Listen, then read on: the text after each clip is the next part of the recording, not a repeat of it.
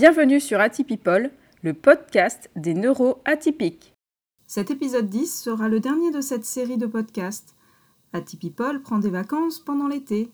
Je vous retrouve à la rentrée avec de nouveaux épisodes. En attendant, c'est parti pour cet épisode 10. Je reçois Alban Bourdi. Alban Bourdi est né en 1983 en région parisienne. Il est écrivain et conférencier. Il compte près d'une vingtaine d'ouvrages publiés. Et il a créé en 2017 l'association Surdouessence, très active en France mais également en Belgique et en Suisse, qui œuvre sur la thématique du haut potentiel intellectuel et haut potentiel sensible, notamment en organisant des salons, des conférences, des ateliers et d'autres événements autour de ces thématiques. Bonjour Alban, je suis ravie de t'accueillir sur mon podcast pour cet épisode 10. Merci d'avoir répondu à mon invitation. Merci à toi de m'avoir invité. Alors aujourd'hui, on va parler hypersensibilité et plus particulièrement, on va évoquer euh, ton livre, enfin qui n'est pas que ton livre, main dans la main vers un monde plus sensible, comment révéler les hauts potentiels émotionnels que tu as coécrit avec Flora Gavant, Christine Leclerc-Scherling et Saverio Tomasella. Tu as rédigé la première partie euh, de ce livre qui est du coup en quatre euh, parties et on va surtout évoquer euh, ce que tu as pu euh, écrire euh, sur l'hypersensibilité. Alors ma première question est celle de ta définition de l'hypersensibilité. quelle différence tu fais entre haut potentiel émotionnel et haut potentiel sensible, puisqu'on entend ces deux termes régulièrement. Et dans, ce livre, tu évoques aussi une très belle image, celle du Stradivarius, pour parler des personnes hypersensibles. Est-ce que tu peux nous expliquer?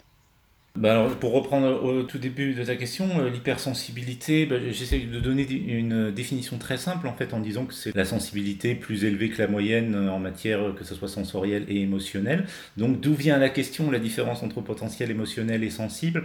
Là, c'était un souhait de l'éditeur de mettre au potentiel émotionnel sur la couverture. On aurait plutôt voulu, avec Saverio et Christine, mettre au potentiel sensible. Après, bon, c'est vrai que c'est un peu plus répandu de parler de potentiel émotionnel. Moi, je préfère au potentiel sensible, parce que c'est un peu la même chose, mais au moins il y a l'aspect sensoriel aussi, alors qu'émotionnel, on n'est que dans les émotions, donc je trouve que c'est un peu limité comme terme, voilà. Donc c'est pour ça que je préfère au potentiel sensible. Et pour l'image du Stradivarius, alors là c'est quelque chose qui m'est vraiment été inspiré par euh, une pianiste qui, donc, qui, est, venue à Surdouessance, qui était en Suisse, euh, Claire Margot. C'était donc dans un contexte un peu musical, voilà que m'est venue un peu cette, cette image-là. Et euh, ça me paraissait très parlant. Après, je voyais un certain écueil euh, que je dis aussi dans le livre. Pour, euh, certaines personnes de l'extérieur me disent ça fait peut-être trop. Enfin, voilà, comme le Stradivarius, c'est des violons très chers et tout ça. Alors, c'était pas cet aspect-là, c'était vraiment l'aspect rareté et puis justesse. Je suis très touché que cette image puisse toucher parce qu'au début que ça m'était apparu comme ça et je trouvais ça vraiment très parlant et puis après quand je la questionnais comme souvent après quand je questionne les choses moi non peut-être pas en fait donc voilà non, non, au contraire, je trouve que c'est une très belle image et tu l'expliques tout à fait euh, sincèrement dans le livre. Moi, ce qui m'intéresse de savoir aussi, c'est quand est-ce que chez toi, tu as compris que tu étais différent et à quel moment tu as vraiment découvert ton hypersensibilité ou ton haut potentiel sensible? Bah, il y, a plusieurs étapes. Alors différents, euh, je ne sais même pas s'il y a une étape tellement dès le début je me suis senti différent. Hein. Je pense que bon, ça, ça, remonte quand même à l'entrée à l'école et ça a été un peu plus clair euh, à l'entrée euh, à l'école primaire où là c'était vraiment très criant, mais déjà à l'école maternelle je me sentais quand même différent.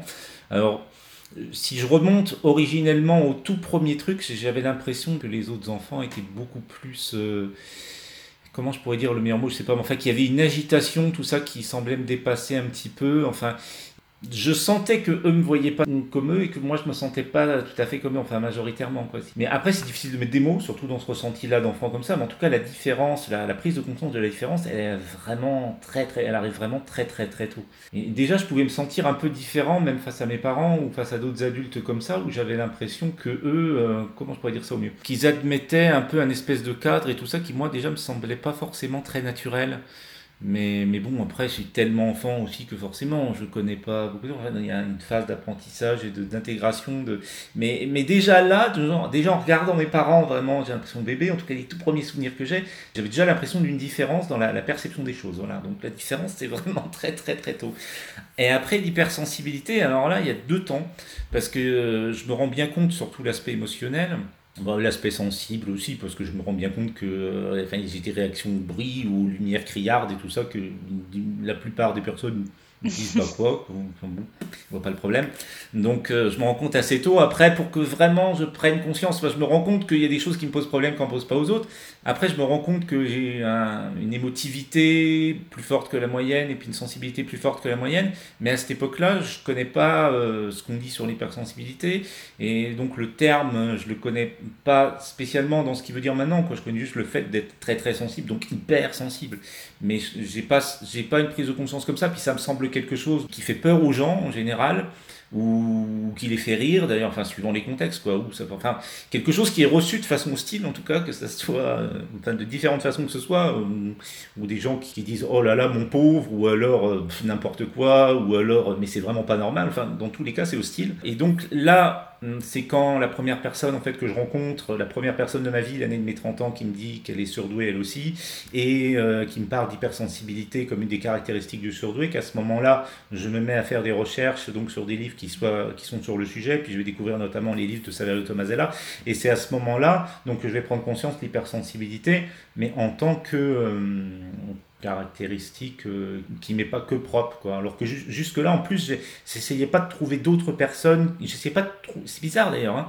euh, c'est comme si je pensais quand même être le seul à, avoir ça quoi. J'avais pas trop l'idée d'aller trouver des personnes euh, ou de questionner les personnes pour voir exactement ce qu'elles ressentaient ou tout ça. J'ai l'impression que c'était quelque chose en plus qui était tellement rejeté par les autres que je le gardais vraiment pour moi quoi cet aspect là au sein de ta famille également tu t'as pas trouvé un déco sur ce que tu vivais?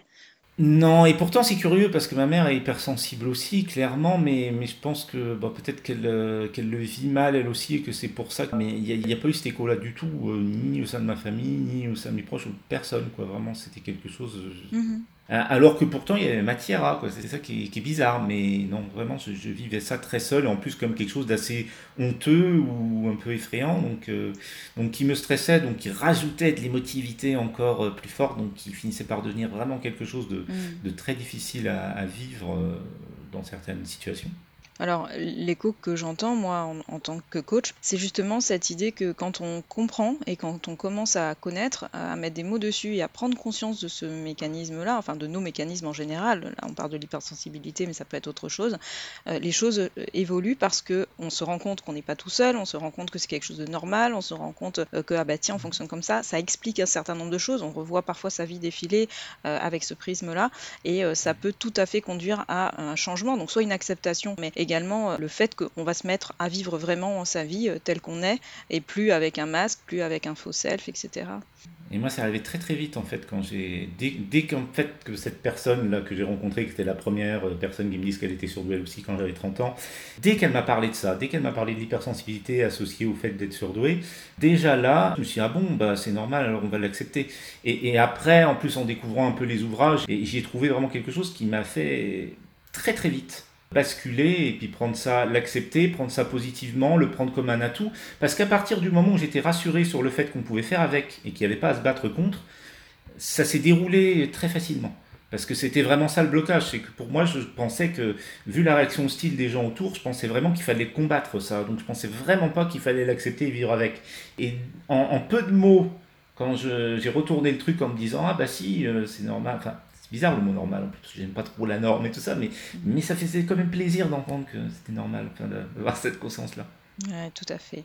Et dans ton livre, tu dis que pour toi, révéler l'invisible est la vocation des hauts potentiels sensibles. Qu'est-ce que tu veux dire? Ben, c'est l'invisible à la majorité en fait, enfin, dans le sens où euh, comme on a des, un seuil de détection plus faible et donc on perçoit beaucoup plus de choses, ben, on, peut euh, déjà informer de ce que la majorité ne voit pas encore, donc ce qui est invisible aux yeux de, de la majorité, nous on peut déjà le dire, donc dans certains cas ça peut être euh, effectivement ah, bah, ça peut révéler des choses qui peuvent passer complètement en radar pour la majorité, mais ça peut aussi faire devancer quelque chose, anticiper, où on voit déjà les conséquences de quelque chose qui n'est pas encore visible sur les radars, on va dire, euh, plus classiques ou plus conventionnels ou majoritaires. C'est pour ça, ce que je dis, c'est que souvent, si on place les, hypersensibles à des positions où ils sont en écoutés, euh, ils peuvent apprendre beaucoup de choses et puis faire qu'on n'ait pas besoin de. Enfin, qu'on puisse intervenir en prévention et non pas une fois que le dégât a été causé. C'est vraiment ça. D'accord, c'est un peu le lanceur d'alerte en quelque sorte.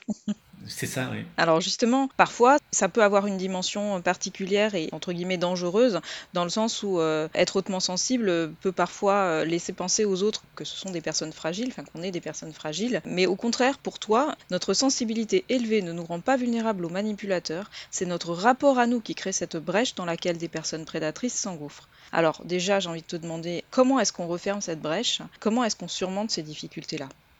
J'hésite entre chercher une réponse un peu plus fouillée ou, dire simplement que, enfin, ce qui me viendrait tout de suite, c'est dire en, apprenant à s'aimer. Mais bon, après, je sais que c'est un, chemin assez euh, long, plus ou moins selon les personnes. Puis il y a des étapes. Il paraît aussi des fois très long, alors qu'il peut être beaucoup plus rapide que, que, ce qui peut nous paraître au départ. Mais je sais qu'à certains moments, moi aussi, en plus, c'est arrivé assez vite, comme je disais, comme la prise de conscience et tout ça. Mais, mais pendant longtemps, oui, ça semble même euh, inaccessible quasiment. Mais je pense que la clé est un peu là. Après, si je vais faire la réponse un peu plus euh, fouillé. Euh, ouais, enfin déjà, enfin, peut-être une phase d'acceptation, si c'est plus facile à entendre que s'aimer déjà, parce que ça, ça peut venir après, puis ça peut un peu faire peur, mais, mais déjà s'accepter, et quand on s'accepte et qu'on se respecte, hein, on pourrait dire, hein, accepte, respecte, bah, on n'a plus cette brèche-là, parce que la, la, brèche où la, où la personne euh, malveillante, ou en tout cas qui a un fonctionnement qui est malveillant, va attaquer un peu, c'est la, brèche qui est en nous, ce, manque de respect, ce, truc qu'on autorise, euh,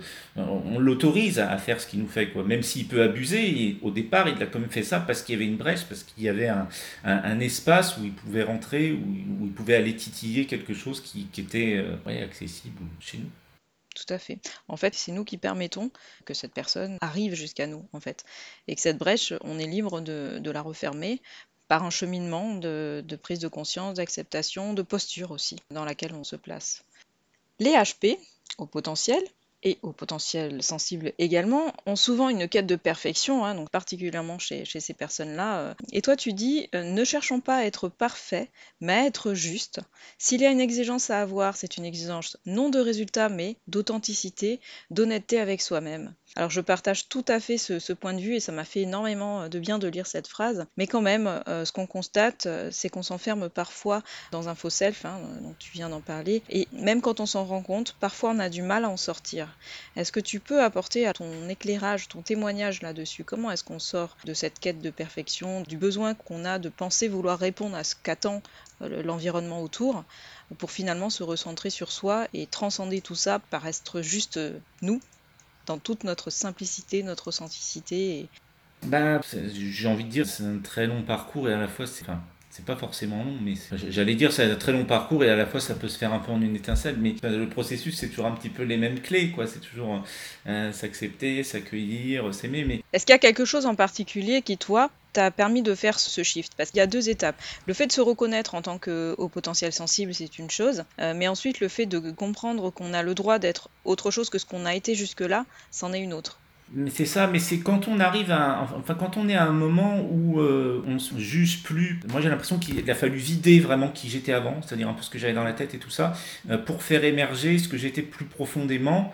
Mais, mais pour là-dessus, il faut d'abord beaucoup lâcher sur les peurs, parce que c'est vrai qu'au début, ça peut faire un peu peur, et le vide fait peur, et ce qui émerge fait peur parce que l'intellect, il sait pas qu'est-ce qui va émerger, donc il se dit mais qu'est-ce que c'est ce truc, qui sait, je le, enfin limite je le connais pas, mais donc enfin qu'est-ce qui va sortir quoi, parce qu'on a envie de se rassurer en se mettant des, des idées, des, des, contextes rattachés à quelque chose qu'on connaît et tout ça. Donc il y a un processus là. Alors, je pense qu'il y, y, a plusieurs clés là-dedans, mais mon processus à moi ça a été beaucoup de, de faire le vide d'abord ça s'est fait en plusieurs étapes, ça s'était fait avant cette prise de conscience dont je parlais tout à l'heure avec, avec l'hypersensibilité.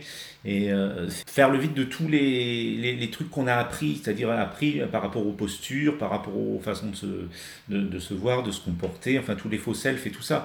Moi, dans mon expérience, c'est passé vraiment par une période vraiment de, de vide total, c'est-à-dire j'avais l'impression même que, bah, quelque part, ça me faisait un peu peur. Bon, me disais, de toute façon, ça peut pas être pire, donc euh, on, va pas trop avoir peur, mais c'est vrai que cette impression de vide à un moment, il fait peur, et puis après, j'ai senti euh, euh, que, que j'étais rempli par quelque chose qui n'était plus l'ordre de décor ou de costume, comme ça qu'on se mettait tout, mais quelque chose qui montait de quelque chose de plus profond, de quelque chose de plus, de plus juste, justement.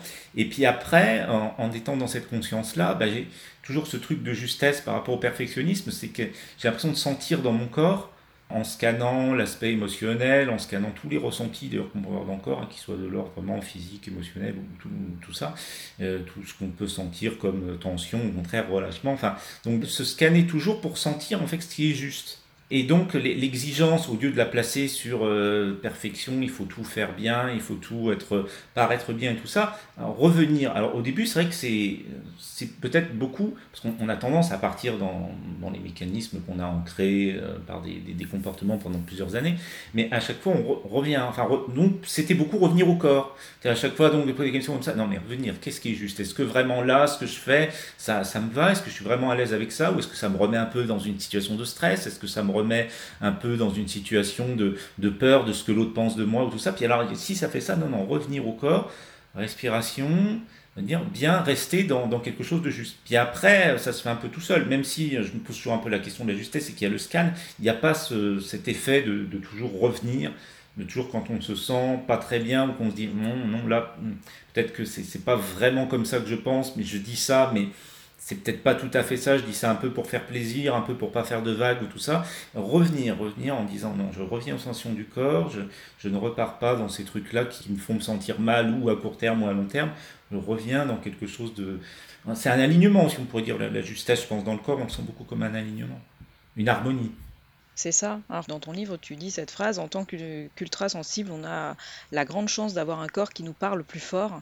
S'il est sage d'écouter son cœur, il est encore plus sage d'écouter son corps. Donc euh, le retour au corps est parfois une solution. Et cette solution, on peut l'activer euh, finalement immédiatement, partout où on est. partout où on est dans son corps. et, euh, et c'est vraiment chouette de, de le rappeler, effectivement. Il y a un aspect que j'aimerais bien évoquer euh, rapidement, c'est le monde du travail. Parce que c'est vrai qu'on me pose souvent la question à moi, euh, et on vient aussi beaucoup me voir euh, pour des accompagnements parce que les personnes ont du mal à trouver les clés dans le monde professionnel. Et toi, tu te partages dans le livre que tu n'as jamais trouvé de porte d'accès au monde professionnel autre que dérobée. Est-ce que tu peux nous parler rapidement de, de ces difficultés que tu as pu vivre? Je les ai jamais vraiment clairement identifiées. Enfin, j'ai pas l'impression en tout cas d'avoir compris pourquoi il y avait cette espèce de, de blocage, ouais, d'incompatibilité, vraiment, parce que vivais vraiment qu'une incompatibilité, j'avais du mal à comprendre, c'est-à-dire tous les, les entretiens d'embauche que j'ai faits, j'ai jamais été, bon, je sais que c'est parce qu'on a toujours vu au premier euh, abord comme ça que j'étais tremblant ou tout ça, puis qu'après, bon voilà, ça me discréditait totalement, définitivement, mais euh, souvent quand même ça m'a pas, j'ai pas réussi à mettre vraiment le doigt sur pourquoi il y avait une incompatibilité, outre le fait de cette émotivité qui était mal perçue, qui était interprétée comme de la fragilité ou du stress ou, ou une faiblesse en tout cas dans le cadre du, dans le cadre du, travail.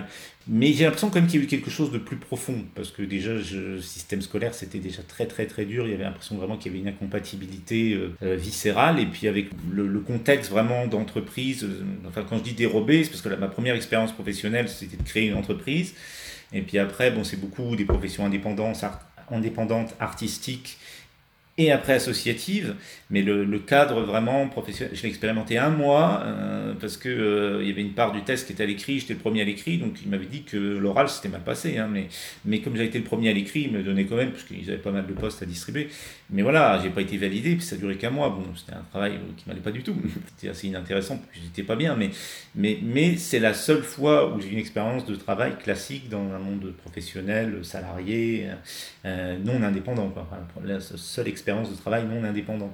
Donc, euh, donc voilà, j'ai toujours l'impression d'être d'être arrivé, puis même en écrivant, parce qu'il faut du temps avant que ça soit reconnu, euh, on va dire, comme une profession. Au départ, les gens prennent ça comme, un, comme quelque chose de, de, de circonstancié à, un livre particulier, à un thème, ou alors c'est un, plutôt un hobby, ou un truc comme ça qu'on fait à côté, mais c'est beaucoup de temps. C'est pour ça que j'ai pas l'impression va passer par une porte dérobée, parce que je suis arrivé à ce que euh, mon écriture soit considérée comme quelque chose de professionnel au bout de beaucoup d'années, et, voilà. Donc euh, c'est pour ça que j'ai l'impression d'avoir euh, d'avoir trouvé qu'une porte dérobée. Mais euh, pour moi, c'était vraiment très compliqué et je pense qu'il y a quand même il y a une incompatibilité viscérale que je ne sais pas vraiment exprimer par des mots. Oui, mais c'est ce que vivent les gens sans avoir forcément, comme tu dis, des, c'est des situations dans lesquelles il se passe quelque chose et, ils se disent je comprends pas, j'ai l'impression de pas être sur la même planète. Voilà, et c'est tous ces codes à.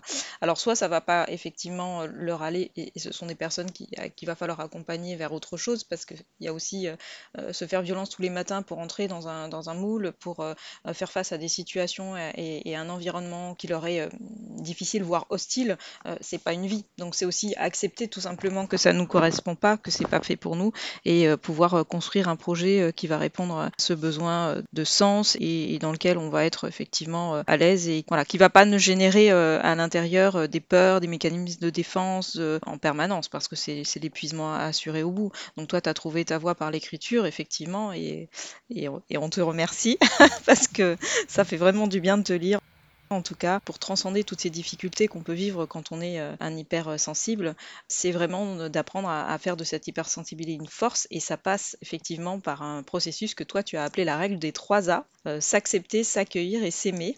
Euh, parce que pour toi, l'amour est la plus haute forme d'intelligence. Tu vas même jusqu'à dire que loin de rendre aveugle, l'amour donne la vue. Oui. As-tu un commentaire à faire là-dessus? Je rebondis un peu sur la question d'avant, mais c'est un peu quelque chose comme ça, quand même, je pourrais dire, ben, après, mais mais si je dois aller dans mon ressenti, puis je vais le faire, je dirais ça. Je dirais le, je pense que le, le monde du travail, pour moi, est, est, assez incompatible parce que j'ai l'impression que c'est assez incompatible avec l'amour. Il, il, y a une notion de, de, on dit, de productivité, enfin, des, oui, c'est ça. De, enfin, bon, tous des concepts comme ça qui sont comme si on utilisait quelque chose pour un tel but, comme ça, tout ça. Et, et ça, pour moi, là-dedans, c'est très, très étouffant. Ou c'est un truc qui va me passer complètement au-dessus de la tête. Et, ou alors, si j'essaye vraiment de rentrer dedans, mais je, je, je, je m'étouffer, ou ça va même quand même pas marcher, même si j'essaye avec la meilleure volonté, je serai quand même à côté. Enfin, il y a un côté comme ça. Et, l'amour, effectivement, je trouve que oui, c'est vraiment ce qui donne la vue, parce que euh, bah déjà j'ai l'impression de, comment dire, j'ai toujours l'impression de voir les choses, euh, enfin, qu'il y a la lumière qui se met un peu quand on, quand on touche un peu ce, ce côté-là. Parce que quand on aime les personnes, ou quand on aime, ça c'est même aimer la vie, hein, c'est même être amoureux, euh, être amoureux de la vie, un peu c'est en état d'être. Je, dis souvent, enfin, ce que je dis c'est que hypersens, être hypersensible, c'est un peu comme être tout le temps amoureux. Quoi. On, a, on a tous les sens, toujours en éveil, on, on alterne entre, entre une grande force qui paraît invulnérable et puis des moments d'extrême vulnérabilité. Et puis il y a, y a tout un, un, truc comme ça qui, qui se répond avec, les, avec, un peu bah, tout, tout ce qui nous anime et puis tout ce qui est autour de nous, tout ce dont on fait partie. Et c'est ça, en fait, je pense que l'amour, où il nous donne la vue, c'est qu'il nous fait bien prendre conscience du, lien et, de la, comment on pourrait dire, enfin, de, je vais dire écosystème, ça ne doit pas être le meilleur mot, mais de la, biosphère, euh, je sais pas comment dire, dans laquelle on vit. Donc il y a, il y a tout ce rapport, euh, euh, voilà, il y a une espèce d'harmonie, un échange qui, se crée, donc quelque chose qui n'est plus, qui n'est plus à ce moment-là que de la donnée, ça devient du vivant, du ressenti. C'est en ce sens-là vraiment que je trouve que ça donne la vue, c'est dans le sens que ça nous fait entrer dans des ressentis, accueillir et puis avoir une conscience, une interaction entre les choses et puis d'un instant présent. Et c'est plus un plan, euh, quelque chose comme ça, quelque chose de, de très, euh, de très intellectualisé. L'amour nous sort aussi de l'intellect. tout à fait, tout à fait. Je suis complètement d'accord avec toi. Alors, dans ta vie, il y a l'amour, il y a l'écriture, mais il y a également Surdou Essence. Qu'est-ce qui t'a donné envie de, créer cette association et de, t'engager? Alors c'est vraiment, euh, bon, il y a eu 4 ans qui sont passés entre, hein, mais c'est vraiment quand même euh, sur les bases de bah, ce que j'ai dit tout à l'heure, la, prise de conscience avec la, première personne que j'ai rencontrée qui m'a dit qu'elle était surdouée aussi. Mais euh, le déclic, vraiment au moment où je l'ai créé, c'est parce que je faisais des dédicaces sur un salon, puis j'ai une personne qui m'a dit que quand elle lisait mes livres, hein, qui à cette époque-là n'étaient que des romans, j'écrivais que des romans, j'écrivais pas des, livres comme celui-ci sur, sur ces sujets-là, des romans qui étaient toujours, qui partaient toujours sur une base autobiographique toujours peut-être pas, mais enfin la, plupart du temps. Et cette personne m'a dit que ben voilà qu'elle était euh, HP et puis que quand elle quand elle lisait mes livres, elle trouvait pour la première fois euh, quelqu'un qui, qui, ressentait et qui disait les choses d'une manière où elle se retrouvait, alors que dans le monde, habituellement, tout ce à quoi elle était confrontée, elle ne se retrouvait pas du tout, elle avait l'impression d'une incompatibilité totale euh, dans tous les milieux, euh, entre sa façon de vivre, de sentir et de voir les choses, et puis euh, ce qui était, enfin ce à quoi elle était confrontée.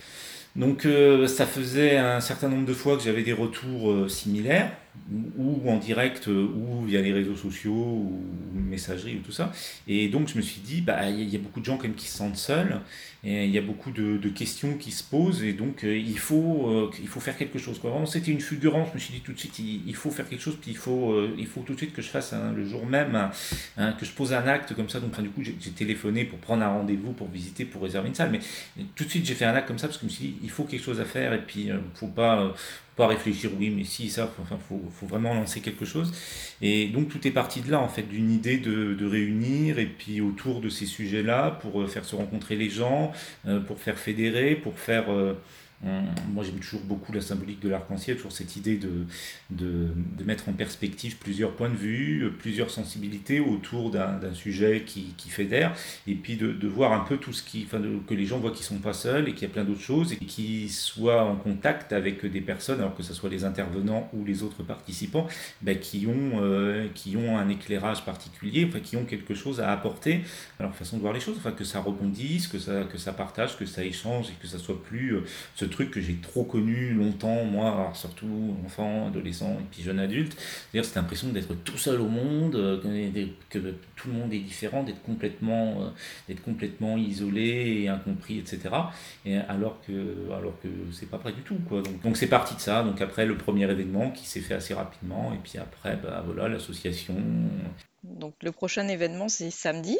Oui, oui, oui en ligne euh, Oui, bah là c'est une journée euh, donc euh, avec une thématique particulière, c'est celle de, l'éducation, l'apprentissage un peu en général. Puis ouais, bah, il y, a, y, a des personnes comme, comme Juliette Speranza, comme Nathalie Van Crenest qui, qui interviennent, Elodie Crépel aussi. Et voilà, c'est surtout une journée. Et qui est formidable, c'est que depuis, bah, depuis quelques temps, moi j'étais plutôt hostile au départ à tout ce qui était virtuel, parce que vraiment je concevais pas du tout sur sens en activité virtuelle. Il a fallu vraiment qu'il y ait le confinement et tout ça. Parce que pour moi c'était vraiment ce qui était aussi important que les conférences, c'est l'échange entre les personnes, c'est les rencontres. Et, ce qui est formidable, donc avec des outils bah, comme Zoom ou, d'autres outils qu'on a utilisés aussi euh, euh, en début d'année, c'est qu'il y, a, ce truc où les gens peuvent se rencontrer en petits groupes. Donc en fait, entre les conférences, bah, on se permet entre les participants de se rencontrer et d'échanger euh, en, petits groupes, en petites bulles, comme on va dire. Et puis, voilà, donc ça recrée vraiment les conditions du direct, chose que je pensais pas possible avec le virtuel. Et je me rends compte que le virtuel permet finalement beaucoup de choses. Donc du coup, maintenant, je, trouve que les, deux sont bien. Ça remplacera jamais le présentiel, mais c'est aussi quelque chose de bien pour des gens qui se déplacent difficilement ou qui sont à des endroits géographiques où, où c'est pas évident d'organiser des, événements. Enfin bon, il y a plein de points positifs au virtuel. Euh, donc voilà. Et eh oui, je comprends parce que moi, pendant longtemps, je, n'imaginais pas pouvoir faire du coaching euh, à distance. Et en fait, euh, on active d'autres antennes, d'autres canaux et, ça marche également. Alors j'ai envie de te poser une ou deux dernières questions. Alors, euh, la première, ça serait euh, aujourd'hui, Alban, qu'est-ce que toi tu aimes le plus dans ta vie de haut potentiel sensible? Ouais, c'est bizarre. C'est, oui, c'est-à-dire que c'est une peut-être qui, qui, me, qui me limite un peu parce que du coup il me vient plusieurs choses en tête, puis il n'y en a pas une qui se distingue ah bah complètement. Non, mais j'ai essayé de trouver une complètement. Bah, j'aime beaucoup les. Ouais, je veux dire l'intensité. Euh, oui, je pense que si je devais dire un seul mot, ce serait l'intensité. Mais l'intensité, autant de. L'intensité de, du vécu général, mais l'intensité des échanges, euh, l'intensité des, euh, ouais, des, des, émotions et de, de, de, ce qui est véhiculé, enfin que ça soit à l'écrit, à l'oral. Donc un peu partout, vraiment le dénominateur commun à toutes les choses que j'aime le mieux dans ma vie, vraiment c'est l'intensité. et, et, je trouve vraiment cette intensité quand on l'accueille et, que, euh, parce que souvent ce qui fait qu'elle nous submerge, c'est un peu quand même qu'on a, qu'on en a un peu peur. Enfin moi dans mon cas c'était vraiment comme ça, ce qui faisait quand elle me submergeait, c'est quand vraiment j'en avais peur. Mais quand elle est vraiment accueillie, et puis en plus, bah, plus ça va, effectivement, avec le, bah, quand on, quand on s'accepte bien soi comme ça, ça devient très harmonieux. Donc l'intensité, elle est, euh, enfin ce que j'aime autant dans l'intensité, c'est pas que l'intensité, enfin c'est l'intensité reçue et émise, c'est l'intensité partagée et c'est l'intensité qui peut y avoir un peu finalement dans, dans, tous les moments et une intensité qui, euh, euh, qui donne parfois l'impression qu'elle nous fatigue, mais, finalement je trouve qu'elle elle me nourrit beaucoup plus qu'elle me fatigue. Bon après on a besoin aussi de moments, de, ça peut pas toujours être très intense, on a besoin de moments de récupération, mais je trouve quand on se sent aligné, qu'on se sent dans la justesse comme ça, l'intensité, en fait, elle, elle nourrit, elle, elle, elle, fatigue pas. Justement, j'ai envie de reprendre tes mots là. Dans, dans, ton livre, tu dis euh, La vie, c'est de l'émotion, des sensations, et plus on est sensible, plus on est vivant. Oui. Très très beau. J'adore cette phrase. Je pense que je vais me, me l'afficher sur, sur le mur. Alors, j'ai envie de te laisser les mots de la fin. Alban, euh, quel message souhaites-tu faire passer à, à nos auditeurs? La sensibilité, euh, c'est une très belle chose, qu'il n'y a, pas lieu d'en avoir peur et qu'effectivement, le, caractère euh, hypersensible ou hautement sensible euh, a un peu dilaté, on va dire, un, peu tout, donc un peu tout ce qu'il y a, donc que ça soit positif ou négatif, ce qui fait que des fois, ça peut être un peu plus difficile à, vivre, mais qu'en fait, c'est aussi un côté de qu'est-ce qu'on met dans sa vie ou qu'est-ce qu'on, comme on disait tout à l'heure, qu'est-ce qu'on autorise ou pas à rentrer chez nous ou pas. J'aime pas trop mettre des, barrières ou des filtres comme ça, mais enfin, quand même de de, pas, en tout cas, pas accepter ce qu'on sait qui est pas bon pour nous, et ben, euh, ce qu'on a après, ce qu'on a après dans notre vie, et puis, ça se fait très vite aussi. Hein. Il, y a, vraiment quelque chose que j'aime bien partager, parce que je l'ai vraiment vécu comme ça, puis ça m'a vraiment très étonné, parce que j'y aurais pas cru du tout à l'avance. C'est que quand on, touche à un endroit où vraiment on, s'accepte vraiment comme on est, et qu'on qu se sent comme ça dans cette justesse, et qu'on n'est plus euh, à se préoccuper du regard de l'autre et tout ça, c'est assez magique en fait. Il y a un moment où, tout devient assez harmonieux et où d'un seul coup on rencontre plein de personnes qui sont en phase avec nous, alors que jusque-là, ben voilà, c'est ça aussi qui aide à, à, à, ne plus avoir de faux self et tout. C'est que quand on. J'ai l'impression quand même que tout se passe un peu en nous, une fois qu'on vraiment s'accepte nous et qu'on qu se respecte nous, ben après on, va rencontrer des personnes euh, avec qui ça va être très simple et avec qui ça va ça va être très harmonieux et où il n'y a, a, plus finalement tous ces, toutes ces choses-là. Toutes ces choses-là sont quand même le reflet de, de ce qu'on a en nous. Donc si on est bien aligné en nous, harmonieux et tout ça, eh ben euh, il y, a, y, a, plein de positifs qui va venir de façon vraiment inattendue.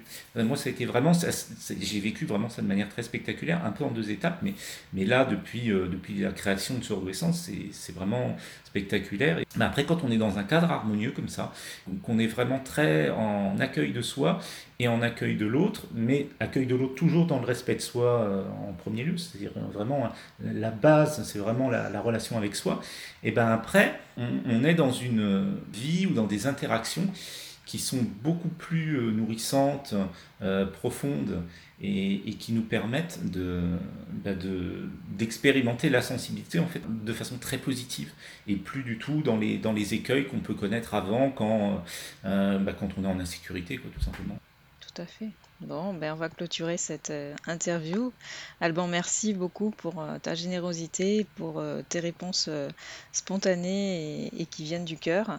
Euh, merci pour ce message d'amour que tu as véhiculé tout au long de, de l'interview. Et, euh, et, je recommande à tous de, de, vous faire offrir ce magnifique livre, Main dans la main, vers un monde plus sensible, qui est magnifiquement écrit à quatre mains. Voilà. Ben, je serai ravie de, de, te retrouver euh, pour une autre occasion, Alban, et, et je vous donne rendez-vous pour ceux qui sont intéressés par le sujet samedi pour la journée surdouessance okay. sur l'éducation. Merci, Merci Alban.